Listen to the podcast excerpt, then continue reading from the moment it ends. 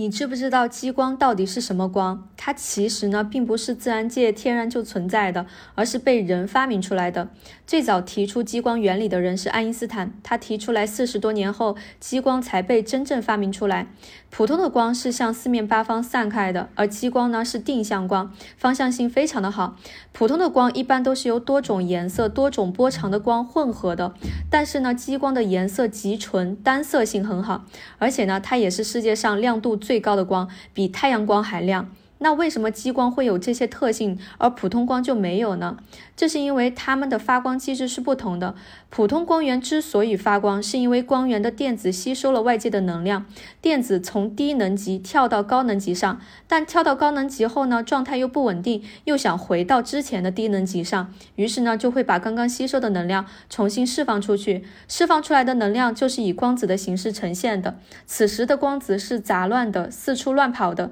所以我们看到的。光是弥散开的，但是呢，激光发射出来的光子都是朝同一个方向、同一个频率、同一个相位，这就需要特殊的材料制成的光源。